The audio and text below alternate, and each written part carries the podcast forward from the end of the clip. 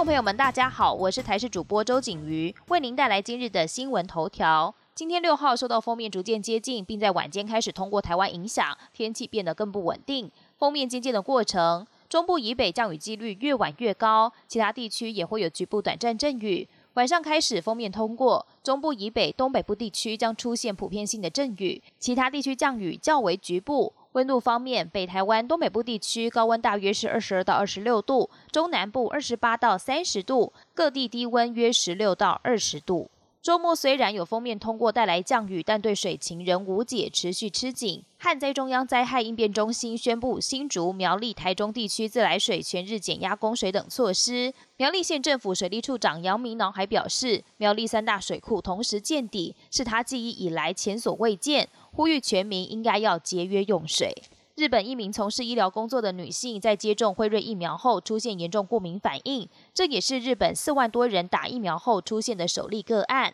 不良事件、死亡事件频传，也让不少人对于接种新冠疫苗产生了疑虑。国内医师则表示，在整理世界各地目前有的疫苗资讯，强调疫苗会有副作用是必然的。国际焦点来关注，英国疫苗开打至今有超过两千万人接种第一剂疫苗。有研究还发现，非裔族群、少数族群接种比例偏低，还有不少人担心在前往接种中心的途中染疫，因此非营利团体推出疫苗计程车，免费载民众到市区的接种中心，让医护人员可以到计程车上为他们接种疫苗。美国总统拜登的白宫人事任命又网罗了台裔人士，哥伦比亚大学法学教授吴修明将加入白宫国家经济委员会。吴修明的父亲是台湾人，母亲是加拿大人。他是反托拉斯的悍将，经常批评科技巨头垄断市场。拜登任命他担任政策特别助理，显示他真的准备对脸书跟亚马逊等科技公司开刀。